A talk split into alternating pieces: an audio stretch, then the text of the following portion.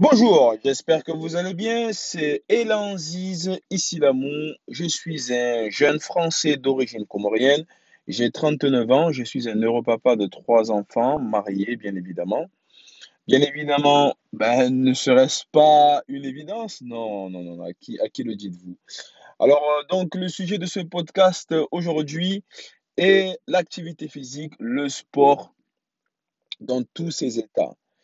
Euh, alors, le premier état, donc là, c'est euh, le premier post, le, le premier podcast, pardon, euh, euh, d'une longue série. Donc, euh, euh, pourquoi euh, favoriser l'activité physique pour vos enfants, mais l'activité, une activité physique simple, c'est-à-dire l'activité physique déjà, c'est euh, pour être simple, pour vulgariser la définition, c'est euh, la possibilité que le corps a OK, à euh, bouger, tout simplement. hein. C'est les mouvements que le corps, tous les mouvements que le corps peut produire.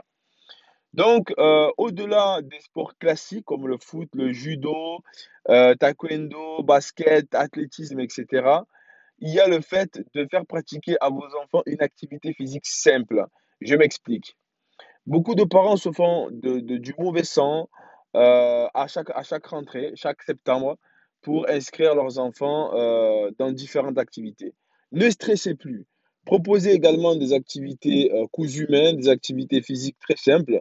Euh, il n'est pas nécessaire de vraiment vous casser la tête à euh, aller dépenser des sommes d'argent, même si effectivement ce ne sera jamais un investissement perdu, hein.